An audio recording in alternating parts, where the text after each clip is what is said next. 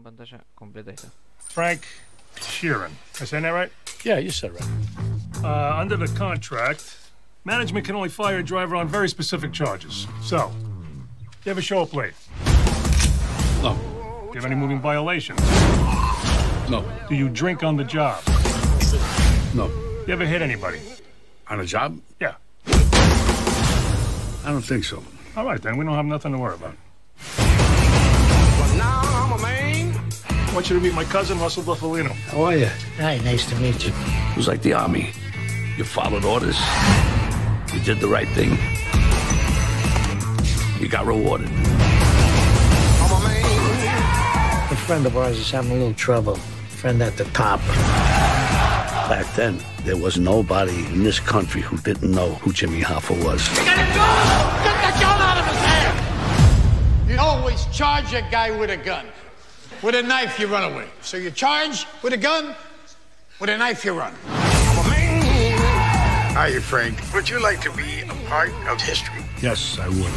Big business and the government are working together, trying to pull us apart. Something's got to be done. What else you say? Now's not the time to not say. We're going to war with these people. War. Things have gotten out of hand with our friend. You gotta sit down. Everybody says so. No, I'm not sitting down. I can't do it. It's what it is. What it is. I know things they don't know I know.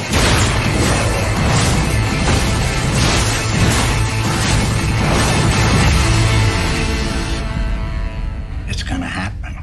Either way, he's going.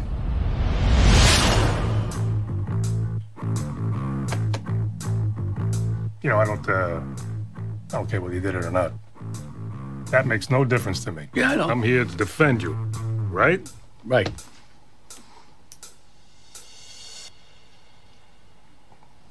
What do you want to know? You want to know if I did it or not?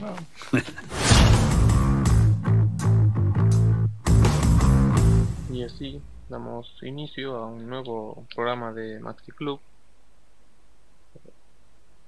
Aquí quien les habla es Maxi. Y a mi diestra imaginaria el señor Emanuel Barra Brilles. Bueno, señor. Bien, muy bien. ¿Cómo anda usted, señor? Este bello miércoles semi lluvioso. Bien, me falta un mate capaz, pero siento que me falta algo, pero bien, estoy bien. Eh, día de hoy estaremos hablando de esta bella película, El Irlandés, eh, que es dirigida por el señor Martin Scorsese, protagonizada por Robert De Niro, eh, Al Pacino, se puede decir que un poco Joe Pesci, no parece tanto, pero es el que está en el póster, entonces eh, también está Joe Pesci. Eh, y trata la historia de un pintador de casas, se podría decir. Eh, bueno, sí. Trata la historia de un tipo que... O sea, toda la historia son tres horas, creo, cuatro, tres horas y media, una cosa así. Contando la historia de este hombre apellidado Sheeran, no recuerdo el nombre, pero Frank. Ah, Frank. Frank Sheeran. Era pariente del músico Ed Sheeran, no sabemos. Capaz, creo que es de Irlanda también el, el músico, así que Papá, muchas conexiones. Eh, sospechoso todo. y sigue la historia de este hombre que termina siendo contratado, ¿no? O sea, hace una cosa u otra y pim pum pam. Termina siendo contratado como guardaespaldas de Jimmy Hoffa. Que, a ver, si conocen de cosas estadounidenses deben saber quién es Jimmy Hoffa. O si vieron mi- videos de misterios eh, sin resolver, uno de ellos es la muerte de Jimmy Hoffa. Que nadie sabe qué pasó con el tipo. El tipo un día desapareció y nadie lo volvió a ver. ¿no? Eso es lo que pasa cuando alguien desaparece. Eh, y en esta película, que también es un poco una adaptación de un libro, eh, cuentan esto, ¿no? Eh, qué pasó con Jimmy Hoffa y este, eh, se trata un poco de él y un poco del otro tipo, como que tuvo una relación con él. No relación tipo homosexual, sino relación de compañeros. Entonces estaba mostrando como Robert De Niro va cambiando de ser un hombre en CGI a un hombre con maquillaje de viejo. Y es una película muy larga. pero creo que tiene un muy buen ritmo.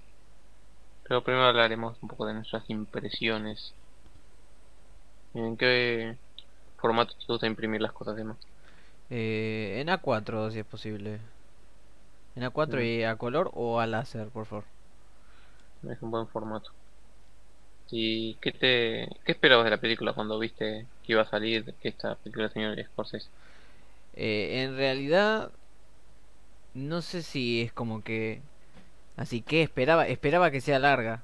O sea, teniendo en cuenta la filmografía del señor Scorsese, eh, supuse que la película iba a ser extensa. No todas sus películas duran una hora y media, creo que la media de las películas de Scorsese están dos, dos horas veinte aproximadamente. No, yo la, la verdad que lo que esperaba ver de la película era una historia de mafia y entretenida, porque supuse que iba a durar eso, luego confirmaron que iba a durar tanto, eh, entonces dije, bueno, que por lo menos sea entretenida y no, la- no esté mirando la hora a cada rato para calcular cuándo va a terminar. Pero no sabías de qué iba la historia ni nada por el estilo. No, Sí, no, creo que yo tampoco sabía. Yo también no sabía. Yo no soy fan de Scorsese. O sea, aprecio que es un buen director, pero no sé, no, no es un cine que me atraiga, ¿no? O sea, porque, a ver, es más conocido por ser cine de mafiosos, pero en sí, creo que tiene, no sé dos películas de mafiosos o tres, a lo sumo. Eh, Es medio gracioso que digan, ah, sí, el rey de los mafiosos, y son, tiene tres películas. Es llamativo. Bueno, y una de ellas, que yo nunca la vi, es la de Goodfellas, con la Debo. La exhibí es Casino, que creo que va un poco de mafia también, pero. sí. Y. ¿La otra cuál era? Cape Fear, eh, Cabo de Miedo, No, esa no es de mafioso. Pero sí pero es de Scorsese, Sí, sí. por eso la menciono. Mm. Pero bueno, eh, como dicen todos, ah, Scorsese se volvió a los mafiosos, no sé qué. Era como, eh, no me llamaba la atención. Pero como estaba basado en hechos reales, ¿no? Con el tema este de Jimmy Hoffa, era como, eh, puede ser interesante. No, a mí me gustan las historias basadas en hechos reales. Me gustan la historia, ¿no? Del mundo. Las películas que cuentan historias del mundo, es interesante. Y más con un misterio así con el personaje de Jimmy Hoffa que yo no conocía nada, entonces fue como, ah,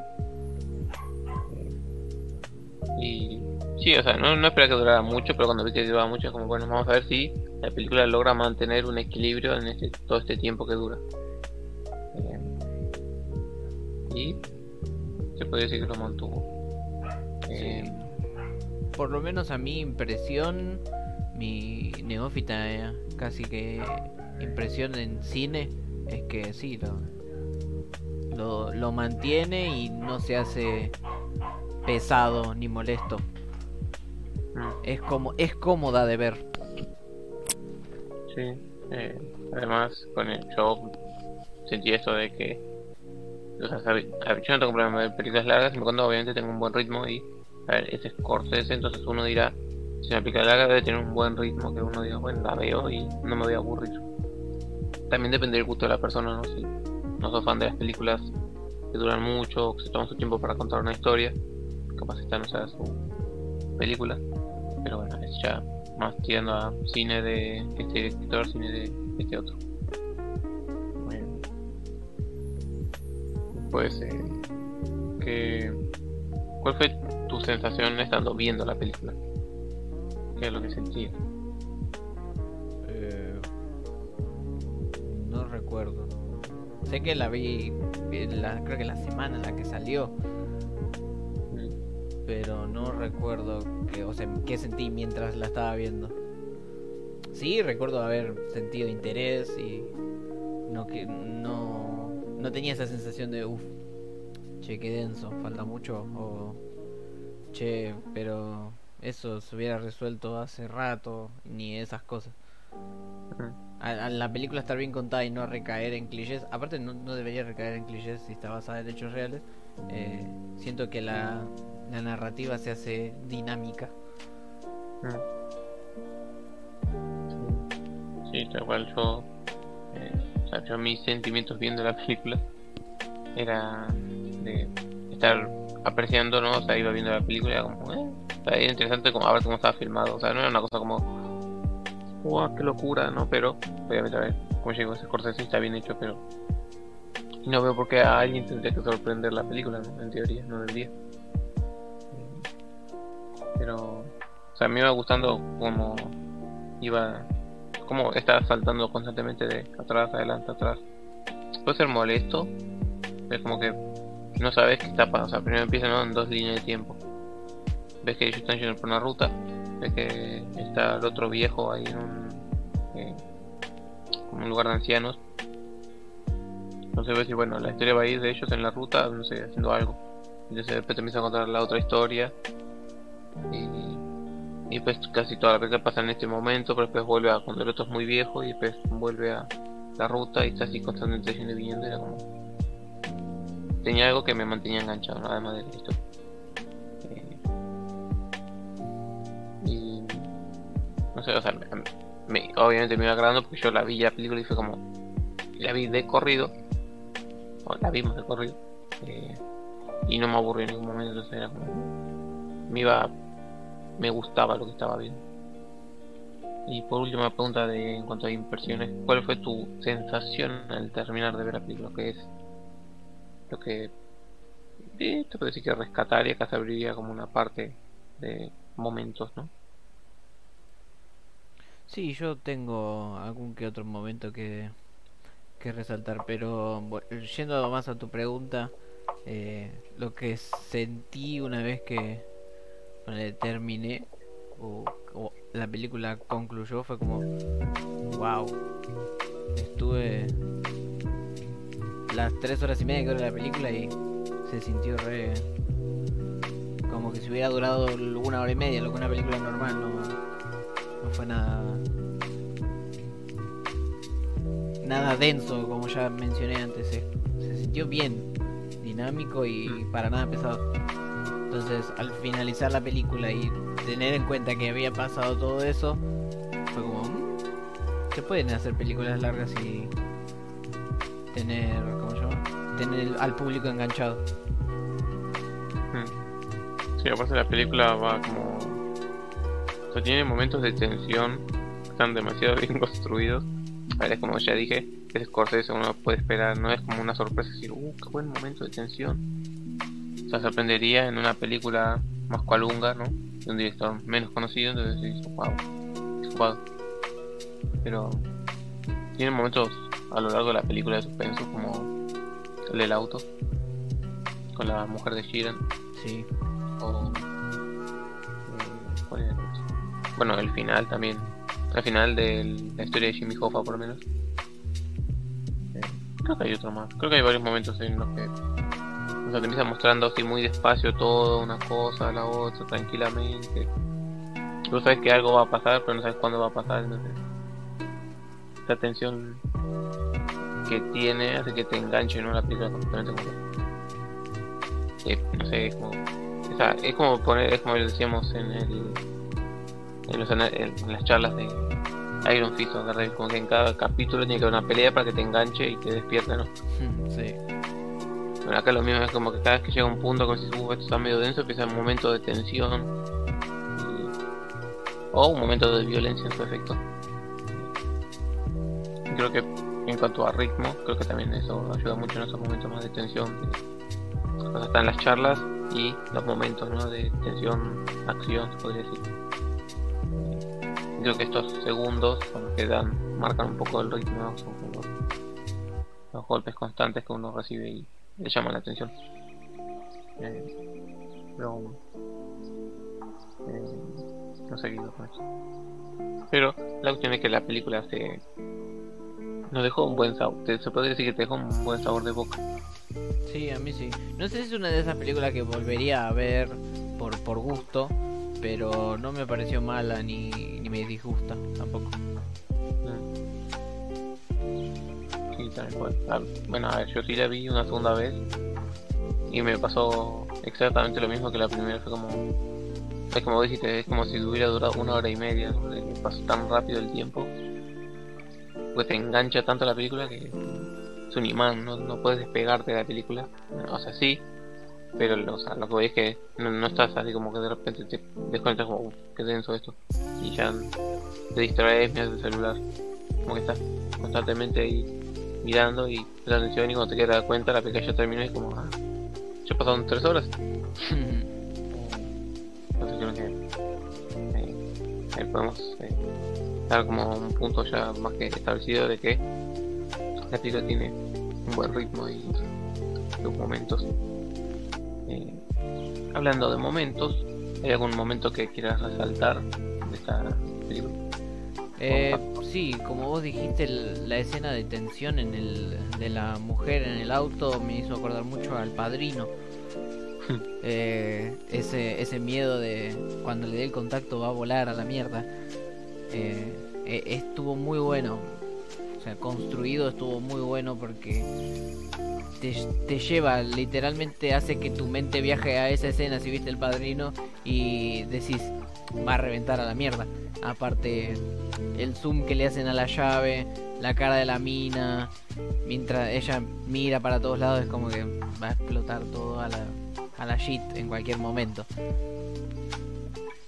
Pero está bueno como, como lo resuelven, de no caer en el cliché y es como, bueno, sí, te asustamos, pero no, no acá no, no hacemos ese tipo de cosas. Mm. Sí, a ver, es como decías, no pueden caer en cliché, pues es una historia real, ¿no? Pero eh, lo aparte aparte también el tema no es solo por el padrino, sino que ya te habían establecido de que en algún momento a alguien lo mataron haciéndole explotar el auto cuando lo ponía en contacto. Entonces era como ese miedo de que ella sabía de que el tipo, su marido, estaba en problema, entonces sabía que si está metido en cosas ilegales, y siempre lo primero que se van a meter con su familia, entonces como que ya el miedo que ella sentía es el mismo miedo que sentíamos nosotros, a pesar de que a la mina no la conocíamos de nada, porque o sea, sabíamos que era la mujer de él, pero no tenía ningún desarrollo, solo es la mujer de él. Y de repente está ahí, y vos te decís, va a flotar, va a flotar, va a flotar, va a flotar. Y nada pasa. Aparte está todo en silencio, no hay ni música, o sea, creo que la música de tensión a veces no sirve, creo que es más contraproducente que otra cosa. Pero creo que los silencios son mejores para generar incomodidad. Eh, como también otro momento de... Como que te deja sin aliento, se podría decir. Como me viene a la mente en Star Wars episodio 8 cuando la nave choca contra el otro... eh, no sé cómo se llama, coso de, de los malos. Y queda todo en silencio y ves el plano de la nave reventada con un haz de luz. Sí. Como que tenía esa sensación de frialdad. Una cosa así. Eh, sí, no, esa, es un momento a, a resaltar de esa película. Porque aparte justamente de eso, ¿no? De la tensión y que te recuerda al padrino de que a la mujer le mataron así, no, es algo de los mafiosos de hacerle explotar el auto. Entonces, eh, hicieron, no sé si habrá sido una referencia o a ver si pasó en la vida real, entonces es algo un- como una moneda de cambio, se podría decir, para los mafiosos de explotar autos. Sí, al mismo al principio de la película ya te muestran que explotan todos los cosos de los taxis, no sé si te acordás. Mm, Sí, sí. Sí, me acuerdo. Pero. Pero bueno, a ver si también otro momento que a mí. Un momento que a mí me gusta es cuando están haciendo el juicio a Jimmy Hoffa y aparece el chabón y le va a disparar. eh, Y, y el arma no sa- y no dispara, obviamente. El- no sé si el hijo lo agarra o él lo agarra y el hijo le pega, una cosa así. Y él empieza a hacer cosas así. Si alguien le apunta con un arma, tienen que atacarlo. Pues si viene con un cuchillo, que, ver, no sé si tiene sentido. Como sí o como no, ¿no? Es como que si estás muy cerca de la persona puede que no te llegue a disparar, pero, pero con el cuchillo es más fácil que te lastime. Pero a ver, creo que ambas cosas, ¿no? Depende del reflejo de la otra persona. Si vos te acercaste y la persona reacciona a disparar, ya está. Es un disparo. Pero no sé si lastima más un disparo con cuchillazo. Habría que probar. Claro. La próxima vez te apuñalo y para te tengo que conseguir un arma. Claro, para, para poder probar toda la ambos dos aspectos habría que conseguir primero un arma. Eh, debe ser fácil conseguirlo. Eh, pero, si no, ese momento, aparte también, eh, hablando de cosas que nos recuerdan, ese momento me recordó a Dos Caras, a la historia original de los cómics, de cómo él quedó así, de que él estaba en un juicio y entró un chabón y, le tiró ácido en la cara y le quemó la mitad de la cara, ¿no? Ujú. Pero este me recuerda más a la de Nolan cuando estaba Harvey Dent también en el juicio ahí, él es el abogado si no me equivoco, hablando con uno de los eh, testigos, o no sé cómo se le dice a las personas que pasan a declarar. Sí, testigos. Ah, eh, y el chabón saca un arma y la apunta, y el arma no dispara, y el otro se la saca, le pega una piña y desarma, y dice, hecha en China. Si me vas a matar, hazlo con un arma hecha aquí, una cosa así. Eh, Entonces me hizo acordar a ese momento de cuando quise matar a Harvey Dent. Y que a ver, también tocando temas de mafia y esas cosas, no sé. Como, ah, qué gracioso. No creo que haya sido una referencia, pero no sé. O habrá sido una referencia a lo de Harvey Dent. Porque si esto pasó, entonces. Capaz. ¿Quién habrá sido el que referenció aquí? Claro. Ve tú a saber. Todo es posible. Pero. Después, eh, ¿qué, otro, ¿qué otra cosa te gusta de esta película? Que resaltes. Eh, una frase que dice Al Pacino que me pareció graciosa cuando la escuché y me sigue pareciendo graciosa que le dice todos los mafiosos se llaman Tony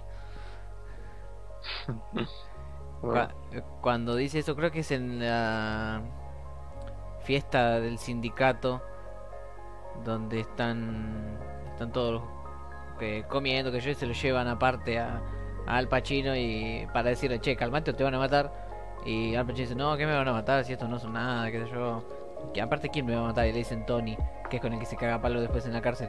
Y le dicen ah Tony Tony quién es Tony acá todos los mafiosos se llaman Tony Eh, me causa mucha gracia.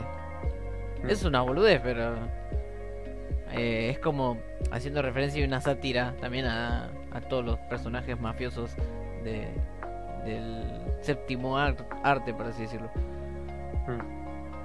Sí, es que. O sea, creo que en la vida real había un chabón llamado Tony el Gordo. O el Gordo Tony. Creo que era Tony el Gordo. Eh, entonces. Y era como el más conocido. Entonces, supongo que dentro de los eh, italoamericanos había mucho llamado Tony. Bueno, yo tengo un vecino llamado Tony. Y, Pero y es mafioso. no creo. Muy zaparrastros. Ah, va, no sé, eh, según la, la afirmación de Al Pacino, capaz que sí. Dijo, todos los mafio eh, todos los Tony son mafiosos. Así que... OJ. No sé, la mafia de los crotos. Trafic- Pero- Trafican con mugre. o con piojos. Eh, hablando de Jimmy Hoffa, al- alias Al Pacino, eh, creo que es de lo que más me gusta de esta película. Eh, el personaje que hace, no sé si sea así la persona real o lo hicieron un poco más simpático, pero el personaje desde que aparece, bueno, no sé si justo cuando aparece, no, la siguiente vez que aparece, porque la primera que aparece es hablando por teléfono. Pero después todo el resto veces que aparece es súper simpático, súper alegre, no sé, tiene una personalidad bastante entre simpática y seria, entonces no sé, no sé si me caiga bien el verdadero eh, Jimmy Hoffa, pero el persona- la interpretación de Al Pacino me encanta, como hace el personaje tan, se puede decir carismático, ¿no? Porque para ser alguien simpático tiene que ser carismático, ¿no? Claro.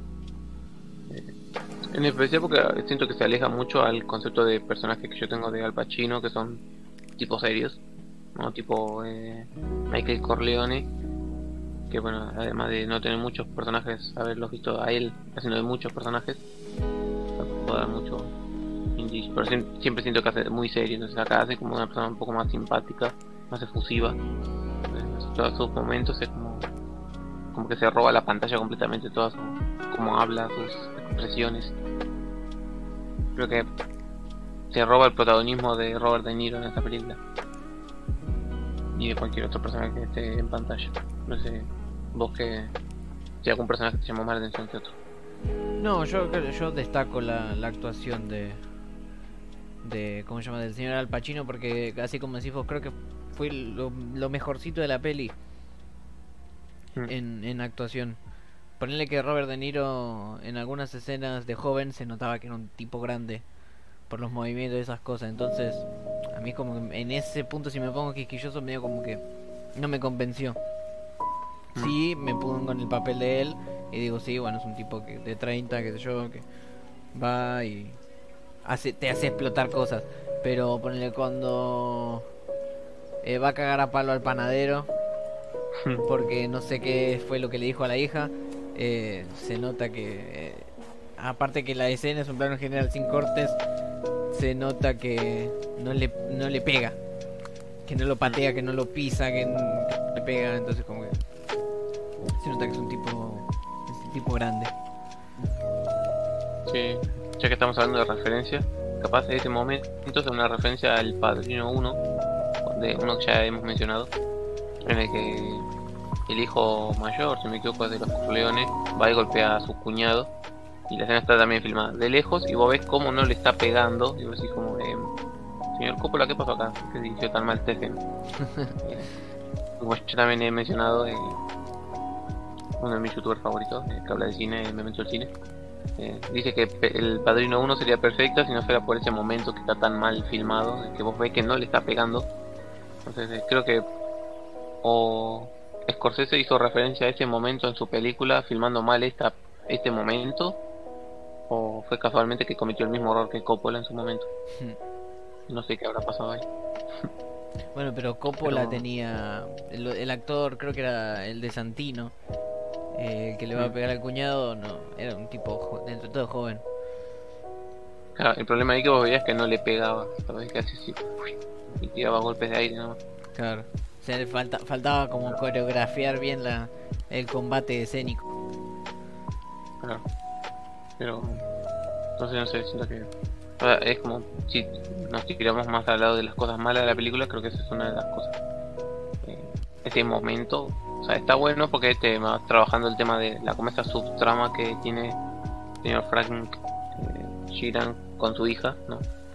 Que capaz para algunos está muy de, de relleno, pero yo siento que o un poco más de humanidad al personaje. Funciona para el final de la película, ¿no? Que, o sea, se supone que uno sigue al personaje y su vida, tiene que importar o interesar. Entonces, que te pongan que al final terminó como muy mal y mal con su hija, es como. Tiene que tener un desarrollo eso para que tenga algún valor al final y no solo sea un viejo llorando. Que podría dar lástima igualmente, pero si te pone. si está bien construido, tiene más sentido y más peso. Entonces, eh, eh, aquí lo. O sea, creo que este momento está bueno para en la película como está puesto, pero obviamente está mal filmado. Claro. Y un punto negativo para el señor Scorsese es el, el tipo de CGI que usó. Que en esta escena es muy obvio, ¿no? O sea, porque lo que hizo que fue agarrar a los actores, ponerlos ahí con puntitos en la cara y después retocarle las arrugas y así que se ve más joven. Pero se sigue moviendo como una persona, se ve, se sigue moviendo y viendo medio como una persona grande. No sé si tendrá 60, 70 de Robert De Niro. Sí, creo que ya está en los 70, creo, eh, me arriesgo a decir. Mm, Dejó el pasado. Sí. Entonces eh, siento que hay otras formas de capturar mejor a... Bueno, un tiempo después que salió la película, salió esta aplicación o no sé qué cosa llamada Deepface. Ahí hicieron un Deepface de las escenas de eh, Robert De Niro, pero con escenas de la cara de él, de joven, en otras películas. Y poniendo su cara joven en, en ese momento queda mucho mejor, porque o sea, Vos cuando ves las películas de, de, de Niro de joven, tiene la cara más angosta. También en esta película, cuando vos lo ves de joven, siempre lo ves con la cara ancha y medio gordo, como está actualmente, pero como si tuviera mucho maquillaje encima. Entonces, eh, creo que capaz la técnica de CGI que usaron no fue la correcta. Capaz tendrían que haber hecho, no sé, más una reconstrucción completamente o creo que los, la- por poner un ejemplo las escenas de en Marvel del pasado, como la de Ant-Man o Ego, fueron hechas así, usando imágenes de la persona de joven reconstruidas, ¿no? El, el actor graba ese, ese momento, pero su cara la reemplazan con eh, imágenes hechas así como una secuencia, por así decirlo. Con rostro a partir de sus imágenes de él de joven. Claro. Y muy bien. Bueno, también el Samuel Jackson en Capitana Marvel. Eh, ese que tiene para que se vea joven está muy bien hecho. O del de, el actor de Morfeo en Ant-Man 2 también. Entonces siento que en esta película el fallo de... También sea porque la inexperiencia de Scorsese al usar CGI, ¿no? Él es muy clásico y creo que nunca necesitó recurrir a eso en toda su carrera. O por lo menos en los tiempos modernos. Entonces ahora como que se trató de meter ahí Pero ahí como que, uh, casi, pero no amiguito. Entonces creo que, o sea, cuando vos ves las escenas, es muy obvio el CGI, es, por momentos es demasiado feo. Sea, está bien hecho, pero capaz si hubiera salido hace unos años hubiera estado bien hecho eso. A esta altura, como digo, en película de Marvel, eh, está mucho mejor hecho que ese momento. En especial porque en la película de Scorsese está mucho tiempo los personajes jóvenes. Y si tienes que ver a una persona con la cara hecha en CGI por dos horas, tiene que estar bien hecho las dos horas, no vas a estar dos horas mirándolo como, "Ah, ¿por qué tiene cara de como ese hombre? Y es algo que sufre Robert De Niro y Joe Pesci, o el personaje de Joe quien volvió de su retiro actoral eh, para aparecer en esta película. Que eh, no sé, mucha gente dice, fue así la vuelta de Joe Pesci, genial. A ver, admito que no la vi en su idioma original, pero eh, tampoco el personaje hizo como hay super escenas de drama o que demuestra mucho. Son- Creo que la actuación de alguien serio es más fácil que de alguien. Bueno, digo eso y me acuerdo la- instantáneamente de la actuación de Luciana Lopilato en una película de Netflix y es como, no, esta chica no sabe actuar. en la película en la que está ella, que no me acuerdo si se llama Perdida, que ella está buscando una, ella es como una policía, una detective, y es así tipo muy seria, muy estoica. Eh, y no le sale el papel para no le sale para nada. Que es que esta es como sí soy malota, pero no no no le termina de cuajar la personalidad, no sé, no vos la ves y dices, no amiga, no sos serio, no estás tratando de hacerse, parecer serio. O sea, obviamente es la actriz está tratando de parecer seria, pero no te está convenciendo de que lo es. Entonces ahí como que falla. Ponele, por poner una comparación, y cierro este paréntesis. Eh, Scarlett Johansson haciendo de. No el, nombre del personaje, pero bueno, el personaje principal de Ghost in the Shell hace que es una mujer sin sentimientos, se puede decir, porque es un robot. O bueno, una tipo un Robocop. Eh, y hace de mujer estoica, fría, no así. Y con solo verla ya ves que actúa bien. Entonces, sí, o sea, comparando a lo piloto con eh, Scarlett Johansson, es como, no, amiga, si no se actúa, no, no es como se actúa, ella actúa bien. Eh, cerrando ese paréntesis, eh, siento que, no sé, el personaje de Joe Pesci no me aporta mucho más que ser como el antagonista, capaz, o la cara de lo, la maldad.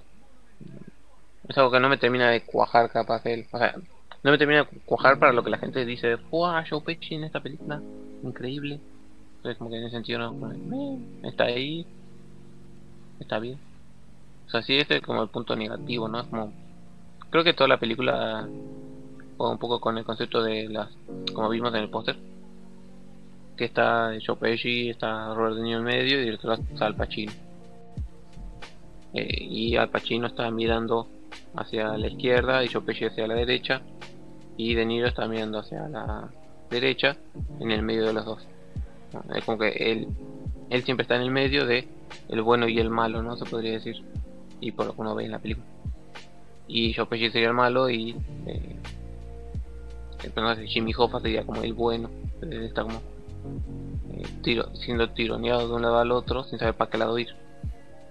Y obviamente uno cuando está viendo la película se encariña con eh, Jimmy Hoffa. eh, que no lo mencionamos, pero es un sindicalista de camiones, de camioneros. Que yo no sabía la verdad que se dedicaba siempre a escuchar eh, Jimmy Hoffa, Jimmy Hoffa acá, esto, aquello, pero nunca supe quién era hasta que vi la película. Ah. Y a la vez cuando veía la película, eh, lo veía el actor y decía como, él podría ser de Perón en una película. No sé por qué me recordaba, no sé si era por ese peinado que tenía, el- que esto ese, ese como que corte rebajado de los costados y un poco más largo arriba y un peinadito para atrás. Como, yo lo veía como, eh, se parece a Perón. No sé por qué. Pero no sé usted qué opina de los personajes, de su, sus características o qué le pareció. Sí, yo en todo momento en mi mente hice una comparativa con Jimmy Hoffa con Perón y como era un sindicalista que aparte era eh, elegido por el voto popular, llegó a ser jefe del sindicato mediante el voto popular, no es que se autoimpuso como, ah, yo soy el jefe de los camioneros, hagan lo que yo digo. Entonces, eh, siempre en todo momento imaginé, imaginé ese tipo de cosas.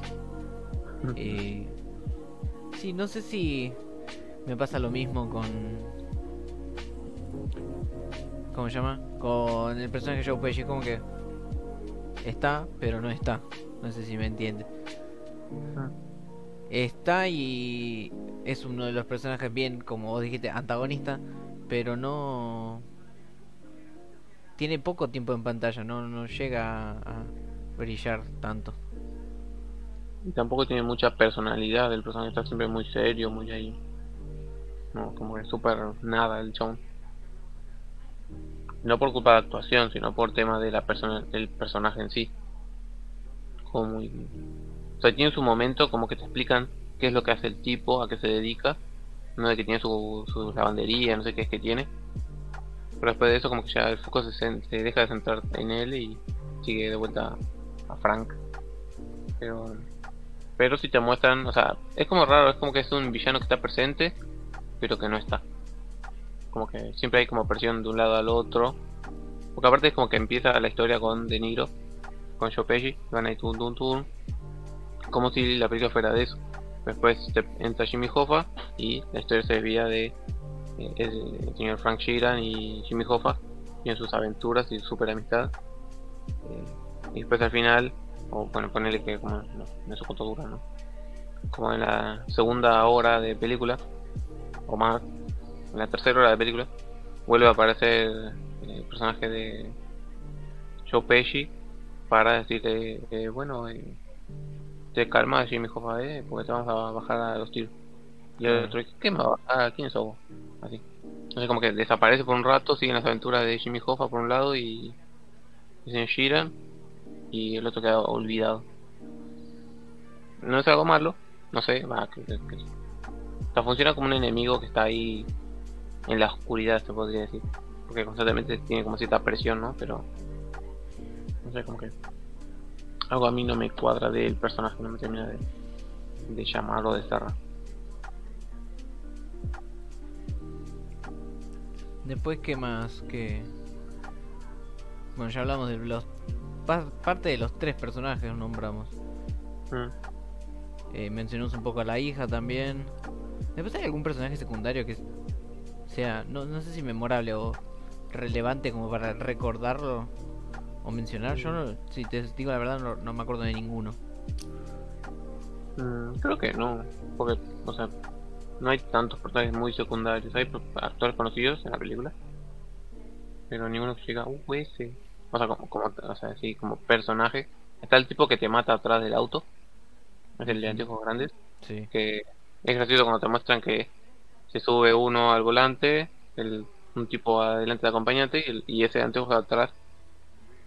Y cuando están yendo, lo ahorca, porque el otro no sé qué había hecho mal.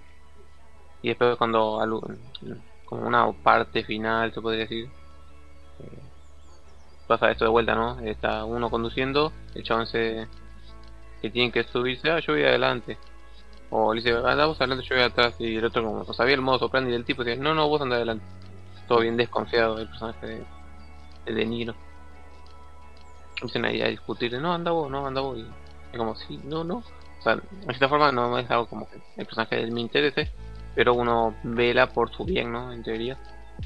Entonces era como, no, no te subas atrás, te va a matar. Eh, que creo que podría haber pasado tranquilamente. Pero bueno, a la vez no. no, pero, o sea, se entiende el nivel de desconfianza que tiene el tipo al saber que hay que creer que lo van a matar.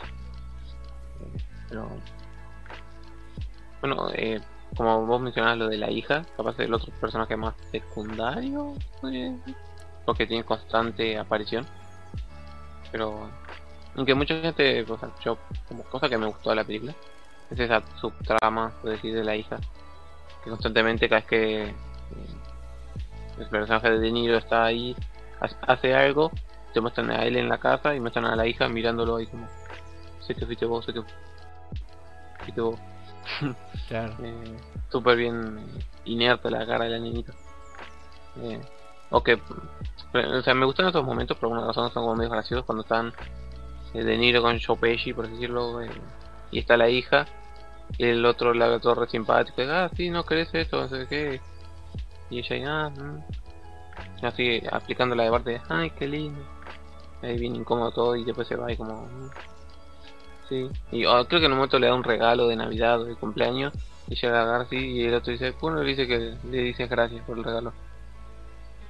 Y el pito se queda mirando ahí y no dice nada, ni siquiera agradece. Y después se va. Eh, y después con Jimmy Hoffa es todo lo contrario, la pita está re feliz ahí, re contenta y van como que le cae re bien. Y ca- cada, vez que te muestran que están ellos juntos, en, la fiesta hasta que le entregan la medalla o el anillo a Frank, también están ellos bailando y re felices. Eh, y después, eh, o sea, son seguidillas de momentos puntuales de ese personaje. Que como que... Eh. Que termina desembocando en lo que uno sabe que termina. A estamos hablando con spoilers. No dijimos ninguno creo todavía. Pero aviso ahora que hay spoilers. Eh, bueno, entonces la película sigue avanzando. Y te muestran que... eh, obviamente el personaje de Niro tiene que hacer lo que le piden esta como mafia de Joe Pesci que eh, lo que está haciendo de Jimmy Hoffa no le simpatiza entonces dice eh, bueno si el chabón no va a ceder tienen que matarlo y como que yo no lo voy a matar bueno no primero él como que eh, es un momento medio ¿qué pasa es el momento que se hace muy largo cuando están en ese festejo que está uno diciendo una cosa, el otro que va y le dice, el otro que va y le responde y está como yendo y viniendo constantemente, como es como una charla de tres personas que están en tres puntos diferentes. Eh, con este tema de Jimmy Hoffa no va a hacer caso, no va a ceder, hay que liquidarlo. O lo liquidamos o da un paso atrás. Obviamente Jimmy Hoffa dicen, ah, ¿quién son estos? Yo que sé, que se chinguen, ¿no? y al fin y al cabo eh, termina haciéndole mala pasada a su personalidad, podría decir. Eh, y termina haciendo que lo maten, evidentemente. Y desgraciadamente para el señor Frank, quien habían entablado una buena relación y una amistad, eh, es el encargado de pintarle la casa. Y, obviamente lo mata, termina eso, va a su casa y muestran en la tele que desapareció que sí dicen que desapareció no porque realmente nunca encontraron el cuerpo entonces están ahí como que desapareció y la ahí cambiándolo como que eso creo que se justifica pues no es como que está todo construido adrede para eso. En un momento cuando él era más joven y ella también él no sabe quién mató volvió a la casa y está con una cierta actitud no de muy frío muy ahí con cara de nada y la hija lo miraba. Y se daba cuenta que había como una sensación rara como que el tipo había hecho algo malo. Entonces esta segunda vez cuando él mató a Jimmy Hoffa está otra vez no este tema de que ella mirándolo y sin decir ninguna palabra saber qué es lo que hizo el padre. Entonces como que eh, directamente ella sabe que el padre mató a la única persona que le caía bien de su círculo el- o sea el círculo amistoso del padre entonces como mataste a mi amigo prácticamente. Y que no sé si ella tienen un intercambio. Creo que no, pero ella no le vuelve a hablar nunca. Creo que él lo dice. eh, la película está media como narrada por el personaje de él de viejo, de De Niro. Eh, creo que él dice que nunca le volvió a hablar y después te que, que es un momento bastante triste. O sea, creo que es un poco eh, como... Eso puede pasar si priorizas tu trabajo a tu familia pongo. Eh, porque también, a ver, él nadie lo estaba obligando a él a matarlo a Jimmy Hoffa, entonces él lo hizo por como cuestiones de trabajo, no porque le importara, o sea, era como si él no le importara a Jimmy Hoffa, entonces eh, no importa, lo mato, pim pam, ya está. Pero o sea, No. prefiero el trabajo a, a la familia, ¿no? Sí, pero eh, yo siento que luego de haberlo matado como que le dolió un poco porque habían teni- habían, habían estado años siendo colegas, compañeros de trabajo, amigos, y tener que matarlo a él, yo siento que le dolió y no fue algo tan sencillo, no fue una decisión sencilla de tomar para el personaje de, de Frank. Ah. Siento que le, le dolió un poco, y más eh, creo que le terminó de doler cuando, luego de haber hecho eso, la hija lo, lo, lo funó de su vida. Fue Mm. como eh, todo un clic en la cabeza de él. Sí, o sea, no solo un clic, sino que lo hizo ver que tomó una mala decisión al matar a su amigo, no, o sea, no solo era, era su amigo, sino que también era el amigo de su hija. Era como una parte de la familia, o sea, él sí era como una parte de la familia de Jimmy Hoffa, y no el otro tipo al que prefirió ponerse de su lado. Es como que él se dio cuenta al final. Supongo un poco también ese, ese paralelismo al final cuando ya son viejos y está Frank en la cárcel con el personaje Joe Pesci están los ahí comiendo y o sea como por tomar la decisión de estar con este y no con aquel terminó como terminó no sé capaz si hubiera quedado si hubiera saludado a Jimmy Hoffa no habría terminado en la cárcel como un viejo pobrecito por así decirlo. Eh, y después de haber perdido también a su familia no como, como que o sea él al tener esa prioridad de su trabajo antes de su familia ya sea por parte de su hija como por parte de Jimmy Hoffa fue lo que terminó explotándole en la cara y creo que es un poco no la capaz una parte de la lección de la película de que hay que a veces priorizar. Aunque va a sonar cursi decir el corazón y no el bolsillo o el trabajo porque al fin y al cabo ese trabajo no era como que uff sí me encanta ir a trabajar y matar gente no no parecía que él eso lo hace porque es, es lo que tienen que hacer no es como que es su ¿cómo decirlo? como que es lo que tiene que hacer ¿no? o sea no sé cómo me estoy repitiendo pero a él todo ese segmento como ya venía diciendo no él mató a Jimmy Hoffa la hija le dejó de hablar y llega este momento en el que él la va a buscar al banco donde ella trabaja y está haciendo la fila y ves que cuando le toca a él obviamente va a ir haciendo a la hija y la hija pone el cartel de la caja cerrada y se va y es como él dice ah pero so- solo quiero hablar y es como ah pobre viejito pero o sea en forma como ah pobre viejito pero en esta forma también es como ah te lo buscaste por murderer no Eh, pero o sea yo cuando vi eso fue como eso pasa cuando tomas una mala decisión. A ver yo no tengo hijos pero creo que eh, creo que para alguien que tiene hijos y puede llegar a tener conflictos con sus hijos creo que es un golpe no de si vos también tienes una mala relación con tus hijos es por algo que vos hiciste no por algo que algo externo no vos tomaste decisiones hicieron que su familia se dividiera entonces creo que ahí está el, el problema no estaba afuera sino que el problema lo tenía uno en sus prioridades. O sea, cada vez que veo la película pienso en eso no en cómo uno tiene que tomar las decisiones a partir de su familia primero y no depende ¿no? también o sea sí la familia de uno de sus hijos esposa no no su familia de mis hermanos. Yo creo que eso es un poco más superfluo si esa palabra se aplica. Pero a ver porque si no uno cuando crea su propia familia cuando tiene hijos una esposa tiene que velar por todos ellos no por el bien de uno o el de su trabajo no como en el caso de Neo Shiran que eligió eh, el tema del trabajo a la importancia de su familia o lo que le importa a su familia.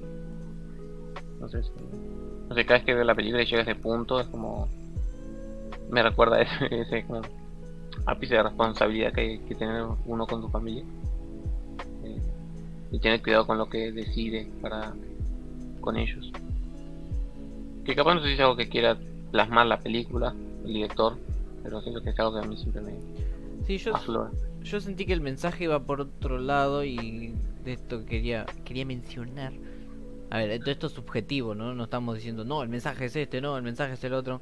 Cada quien entiende lo que lo que entiende y está y está todo bien. Eh, yo siento que esta película junto con Eras una vez en Hollywood, como ambas salieron el mismo año, yo siento que tratan como que de contar lo mismo, pero cada uno con su punto de vista tanto Tarantino como Scorsese. Que recordemos que eh, la película eh, salió para la plataforma de Netflix y después se fue estrenando en un par de cines por un poco capricho de, de Scorsese porque quería participar de los Oscars. Sí, de Scorsese y de Netflix que quiere Claro. que lo consideren, lo tomen en serio. Eh, la película más o menos te cuenta como el final de Eras una vez en Hollywood. Cuando el actor, ya no retirado, pero el actor de una época pasada se junta con una actriz de la época moderna del cine, por así decirlo, no en ese final de fantasía que hay en esa época de Hollywood, en la película, en donde eh, Rick Dalton se puede juntar con el personaje Margot Robbie, que ahora no me puedo acordar el nombre. Sharon Tate. Eh, ahí está, Sharon Tate. Que es como el cine viejo y el cine nuevo, como que se amigan y, y participan, cooperan, comparten qué sé yo, una copa, se van de joda. Eh, Yo siento que un poco va por este lado el, el mensaje de la película con todo el contexto ¿no? de, en el que fue estrenada la película. Es como, es el cine del siglo pasado, por así decirlo, porque es cine del siglo pasado, no, no, no, les- no es que estoy diciendo que es cine muy viejo ni nada de eso, sino que son actores y eh, un director del siglo pasado que están entrando y amigándose con eh, el- las temporadas actuales, el siglo actual y las plataformas actuales de, de estrenar y eh, producir una película. Mm. Entonces yo siento que va más por, por ese lado de tratar de trazar una relación más amena quizás, porque no sé si leíste o viste que en base a esta película un montón de debates y cosas, pero gente que decía como que, ay, el cine de verdad era el cine de los 70, el cine ahora es una cagada, eh, ahora ya no hay cine, bla, bla, bla, y todas esas cosas, o el debate de... eh, ah, ¿cómo llama esto? Eh, las películas hay que verlas en el cine, no, yo las veo en mi casa, yo las miro en, en Netflix, yo me compro el Blu-ray y las miro en el reproductor y ese tipo de cosas. Para mí Mm. la película trataba más o menos de como de que agarrar esa línea que divide a las personas y borrarla un poquito y tratar de, de que todo se pueda convivir y se pueda compartir un buen momento con, con una película de fondo o que una película sea el disparador para poder vivir un buen momento, ya sea con amigos o familia o con quien sea. Mm. ¿Eso aplica al irlandés o a Eras una vez en Hollywood? No, no, no, al irlandés. Pero trazo eh, la- el paralelismo con el final de Eras una vez en Hollywood porque no me acuerdo en dónde es que estaba viendo un, un video de una reseña de Eras una vez en Hollywood y decía esto de que el cine antiguo o el, el cine del siglo pasado tendría que amigarse con el cine de ahora y no tirar tanto odio. Mm. Más que nada también mencionan porque Scorsese tendría que eh, valorar un poco más el trabajo de todas las personas que trabajan para las películas de Marvel y no solo decir que son aburridas y que no le gustan, sino como que no, desme- no eh, desvalorizar todo el trabajo que hay detrás de todo eso, Mm. solo porque a uno no le gusta. Creo que, tomando lo que dijiste, diciendo eh, esto está mal. eh, no, pero, o sea, sí siento que en o sea, no lo había pensado, pero sí, en Eras una vez en Hollywood, como que tiene sentido lo que decís de el cine clásico y el cine moderno. Es una, el, final, ¿no? Como que, la película es como que te va mostrando, como si la caída de Nick Dalton y eh, el ascenso a la fama de Sharon Tate, ¿no? Una actriz nueva y un actor viejo, por así decirlo y que al final terminan juntos y como, ah, qué bien, vamos a divertirnos. O sea, se puede ver como un paralelismo ¿no? en cuanto al cine actual y yo siento que el irlandés hace justo lo contrario. O sea, esta película es un final esperanzador, ¿no? Como decir, el cine clásico y el moderno pueden llevarse bien. Pero creo que el irlandés hace todo lo contrario. Creo que trata de mostrar que el cine de antes es como la- es- es- esa escena final de de el personaje de De Niro con la enfermera en el eh, asilo para ancianos que le muestra la foto de Jimmy Hoffa con la hija y dice ¿y ese quién es? y él dice no, no sabe quién es Jimmy Hoffa era como cómo no sabes quién es este tipo. Yo creo que lo que ese medio de análisis que está en la película es más de el cine viejo y los personajes o actores viejos están siendo olvidados por, por las generaciones modernas, ¿no? Pasó algo que los hizo dividirse y ya a la gente no le importa, creo que y es medio lo que pasa con Scorsese, ¿no? De, de que se siente que el cine moderno eh, no, no, dijo que era aburrido, dijo que eran parques de diversiones, sino, o sea, como que eran solamente entretenimiento y nada más, como que no había eh, algo más eh, como sustancial, ¿no? En las películas. Entonces creo que esta película tiene ese, ese trasfondo, ese dibujo, eh, ese entre líneas de lo de antes se está muriendo y la gente lo está olvidando. Eh, y como, o sea, creo que es algo, un, poco una carta de cómo yo me siento, ¿no? Es como, eso estaba haciendo Scorsese diciendo, ¿cómo me siento yo? Olvidado. A pesar de que cada que saca una película es súper como, uh, Scorsese, no es Scorsese. Pero supongo que se refiere al cine en general, no a su cine. Eh, o sea, como al cine que cuenta historias y te hace sentir cosas. Más que diversión. Bueno, Aparentemente. mm, aunado a esto, tengo una frase que leí en un comentario de YouTube eh, viendo eh, videos y cosas preparando para el directo de hoy. Que una frase que me gustó mucho y quería mencionar eh, con referido a todo esto. Eh, dice, el tren del tiempo avanza y es, tri- es triste alejarse cada vez más y más de paisajes geniales. Yo siento que tiene que ver con todo esto de, bueno, el, el cine viejo y la gente que lo va olvidando, o la gente que se va olvidando de algunos actores, gente que, o- más que nada, capaz que la juventud, un pibito que está jugando todo el día al Fortnite no sabe ni quién es Robert De Niro. Y creo que tampoco le interesa saber quién es Robert De Niro, ni Martin Scorsese, por ejemplo. mm, Son, a ver, hay excepciones de la regla, hay gente que no es así.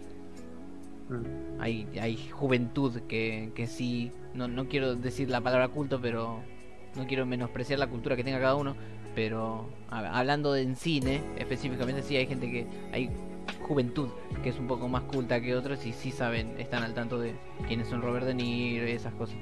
Pero hay otros que no y están en, eh, como que en su mundo, en su- las cosas que a ellos les interesan y que también está bien, no está mal, no estoy diciendo que esté mal, eh, pero no, no les interesa y no saben tampoco que existe todo eso. Mm. Sa- saben lo que ven en la tele y a los 5 minutos ya se olvidaron porque tienen otras cosas en la cabeza, están pensando en otro tipo de cosas.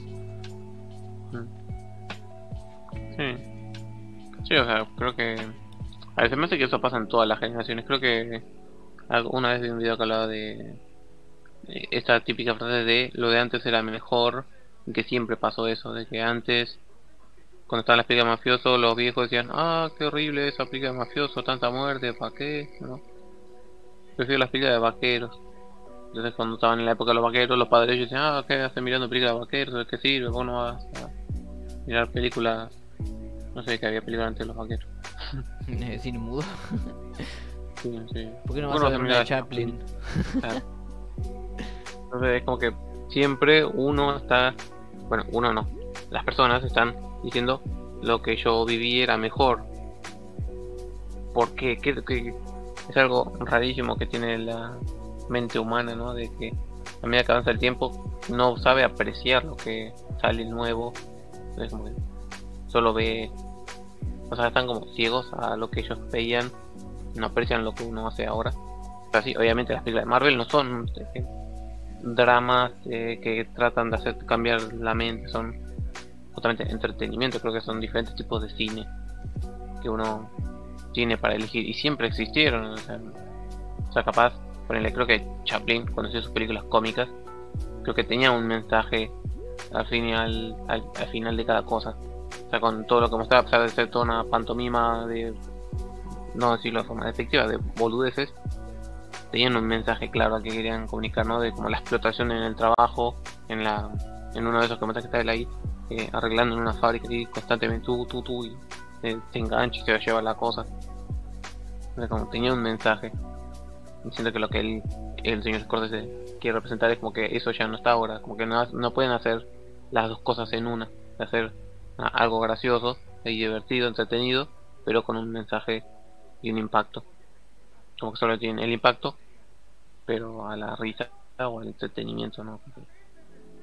Bueno, no se esfuerzan para generar otros sentimientos, pero creo que es un poco exagerado. O sea, por eso, por no ir más lejos, creo que Tarantino también había como medio criticado el cine de, de Marvel, pero a la vez había leído que él decía que una de sus películas favoritas actualmente de superhéroes era Thor Ragnarok. Y completamente lo contrario a lo que todo el mundo piensa, ¿no? De que es una película malísima. Pero porque, las, o sea, yo creo que son. Es la cuestión de con qué reglas se mide, ¿no? O sea, no puedes comprar una película de Scorsese con una de Marvel, porque son cosas diferentes, hechas con aspectos diferentes. Pero.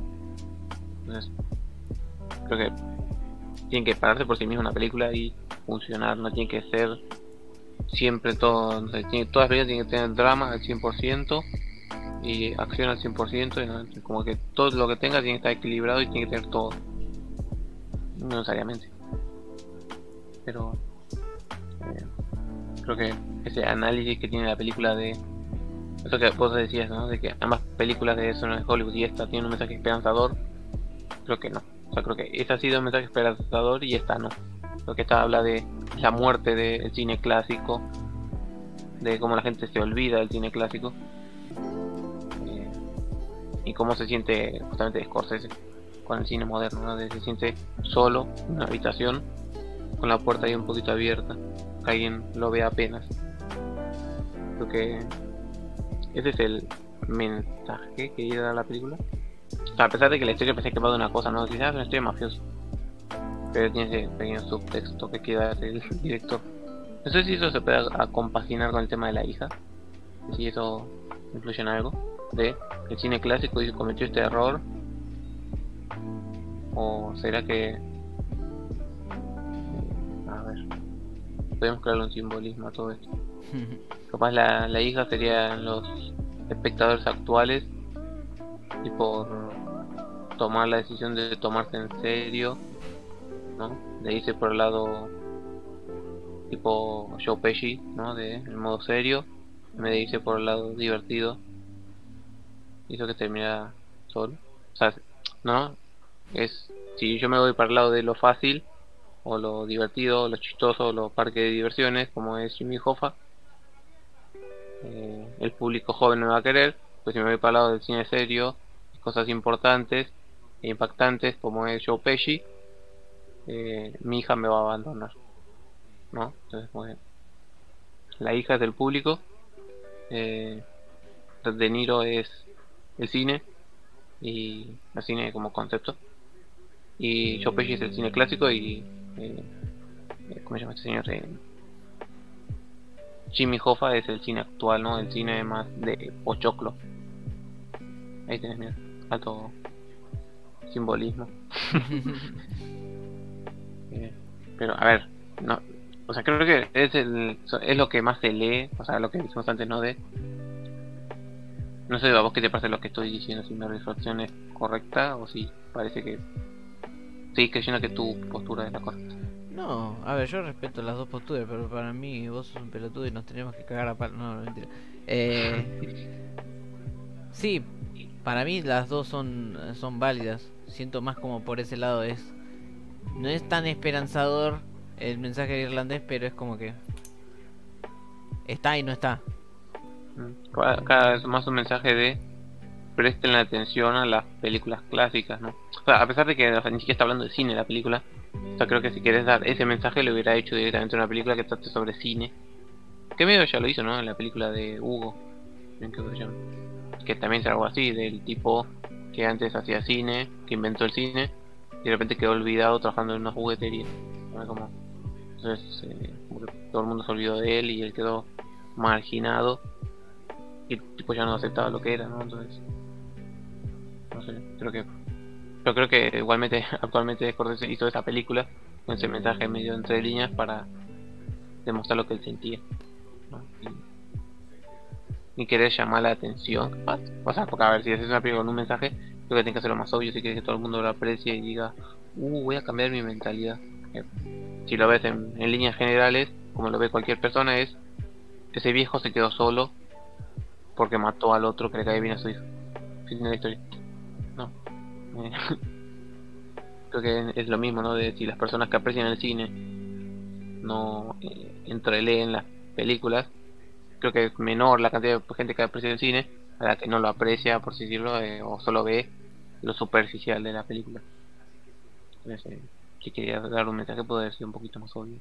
Sí, ese era su mensaje, ¿no? Porque, a ver, uno puede tomar eh, análisis de una película y decir, sí, esto significa esto y esto y esto, pero al final del día puede que solo ellos dijeran, vamos a hacer que el viejo se queda solo y va a ser re divertido.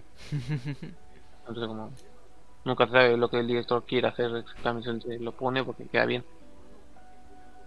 Porque acá es muy obvio, en cierta forma el mensaje de cine está muriendo, pero a la vez no. Entonces, a ver qué preguntarle a Scorsese bien qué quiso decir. Pero, Y ahora, ahora le mando un mensaje y dijo, a ver Martín, Martín, ¿qué me quisiste decir con esto? O sea, o sea, como, o sea, es, o sea, es que es, es, es raro la sensación de pensar de, o sea, dar por hecho algo, ¿no? De decir, creo que es esto o creo que es aquello. ¿no? Claro. Sí, yo siento que es más, siempre es todo subjetivo.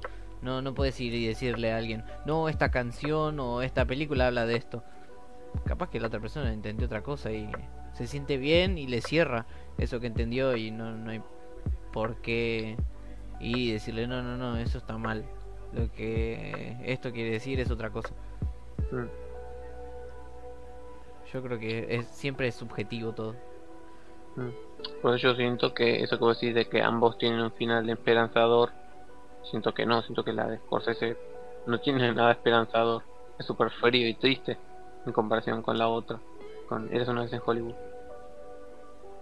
Creo que me ha pasado porque no sé bien la postura de Quentin Tarantino contra las películas eh, actuales, ¿no? Claro. Pero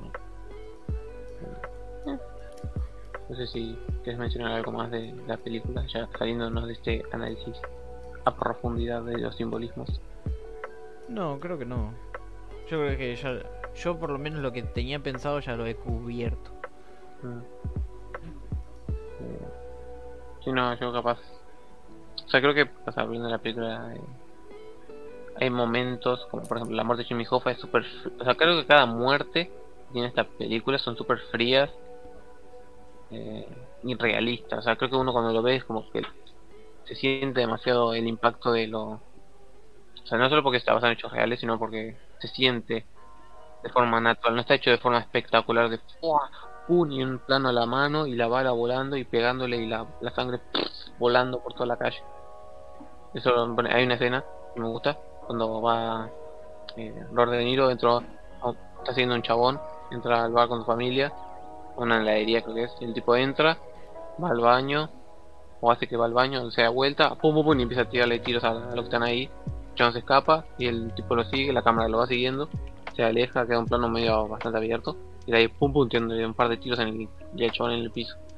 Y después vi- viene un auto y se van o sea no hay nada de espectacular en el momento o sea, es todo como si vos lo estuvieras viendo en primer mano, no hay como si pegado, pero no sé, no, no tiene espectacularidad las muertes y creo que eso es algo que está bien hecho, ¿no? Porque creo que no está haciendo algo espectacular, justamente como digo, está haciendo algo frío y realista.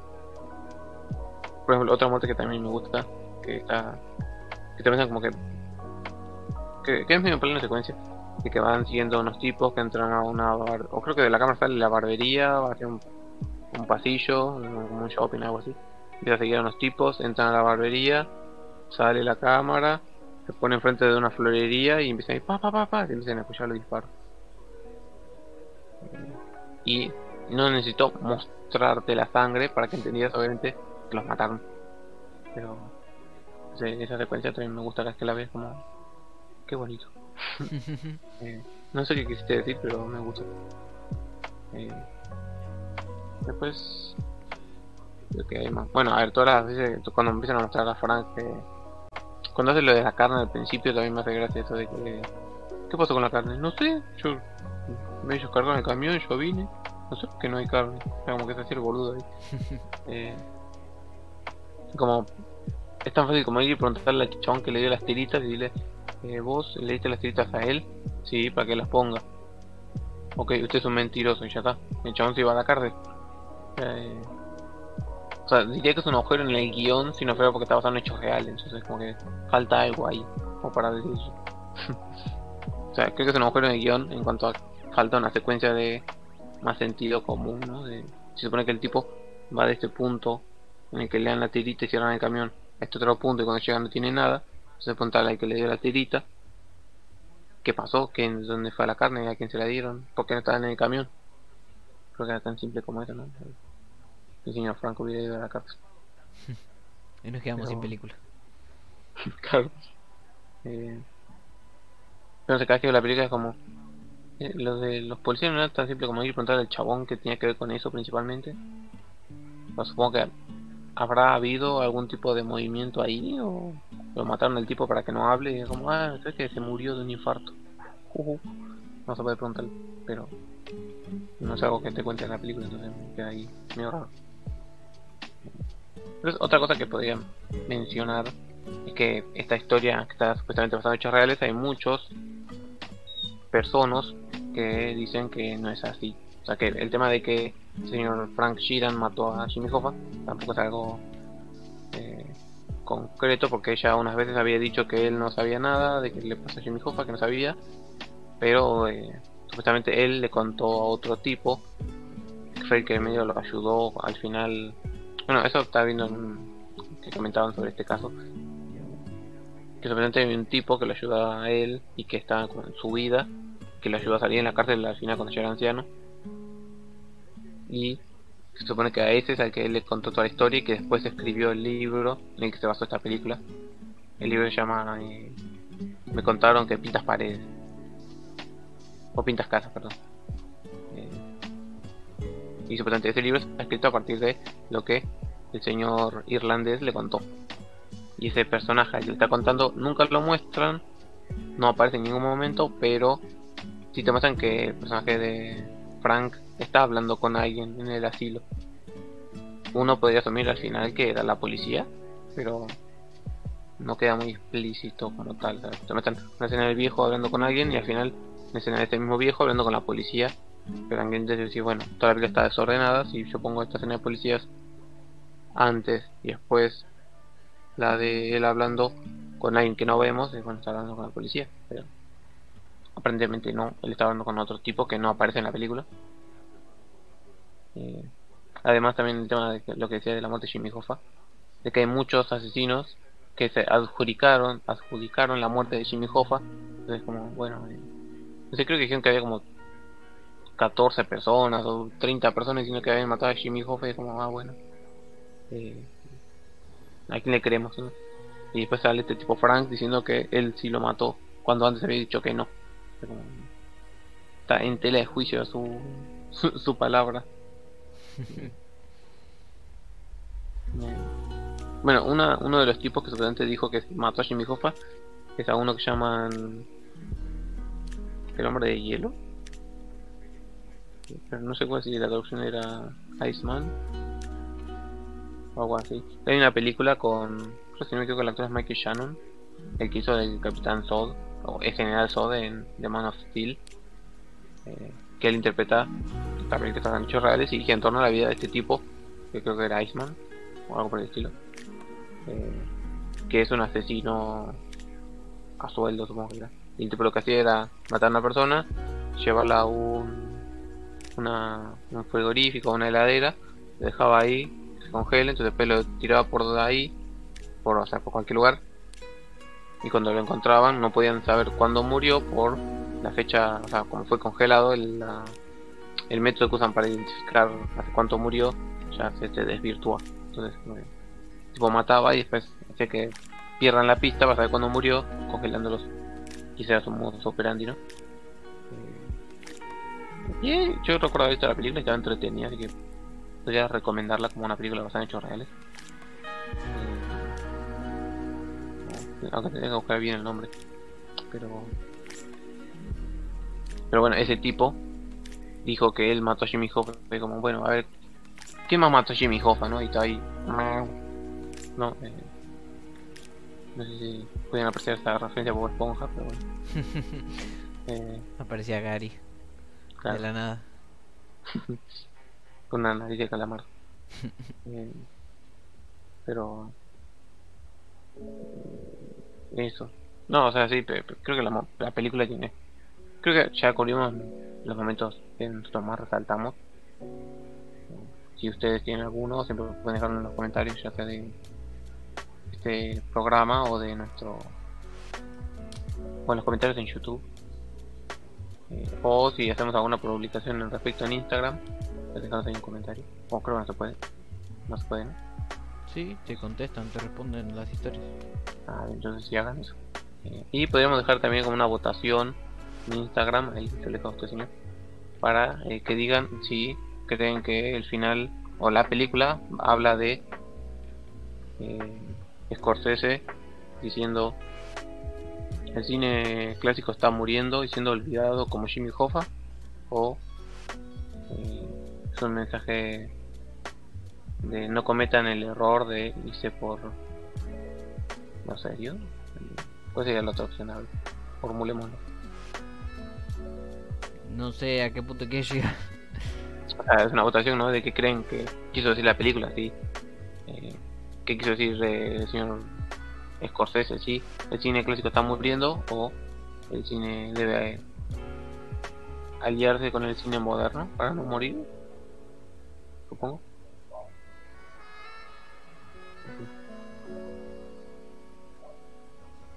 Pregunta que jamás se tendrá respuesta.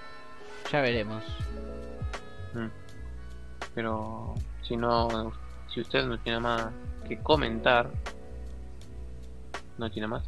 No, ya cubrí mi cuota de, de hoy. Porque este fue El Irlandés, esta película del año pasado, del 2019. De mafiosos y casos reales y simbolismos a la muerte del cine. Díganos qué les pareció. Si les gustó este bello programa, compártanlo con sus amigos o enemigos. Y pueden seguirnos en nuestras redes sociales que son señor. En Instagram nos encuentra como arroba ls3mosquiteros. Eh, en YouTube y Spotify estamos como los tres mosquiteros. Y creo que esas son todas las redes sociales que tenemos. Ah, y tengan cuidado en YouTube porque hay otro canal llamado Los Tres Mosquiteros y no eso. Tardamos más. Busquen alguna por el nombre de algún título de, de o algo por el estilo. O el misterio de la pampa. También. Supongo tendría que fijarme si aparece algo así. Y si no, acá abajo tienen el YouTube, tienen todos los links a todas nuestras redes sociales. Incluso tienen el link para meterse a nuestro grupo de Discord, que nuestro grupo no, a nuestro server de Discord, en donde pueden meterse al búnker y debatir con nosotros en la semana, charlar algunas que otras boludeces, organizarnos para para jugar algún algún juego online, que vamos a ver si traemos así una partida grande, por así decirlo, de algún juego online una por mes, así que ya saben. Ahí abajo tienen el, el Discord. También si quieren estar medio al tanto de cuando hacemos algún programa de qué vamos a hablar, pueden buscarnos en Facebook, en nuestro canal medio oficial de Puchi el perro rockero. Y se está actualizando qué estamos haciendo y se comparten alguna que otra noticia, algún tráiler para que estén informados un poquito también. Entonces, y esto fue todo por el programa de hoy. Yo fui Maxi, acá mi compañero fue Emanuel y nos estaremos escuchando el viernes a las 12 de la noche o de la madrugada con el programa de noticias semanal. Eh, cuídense, cuídense a sus seres queridos y eh, vean cine.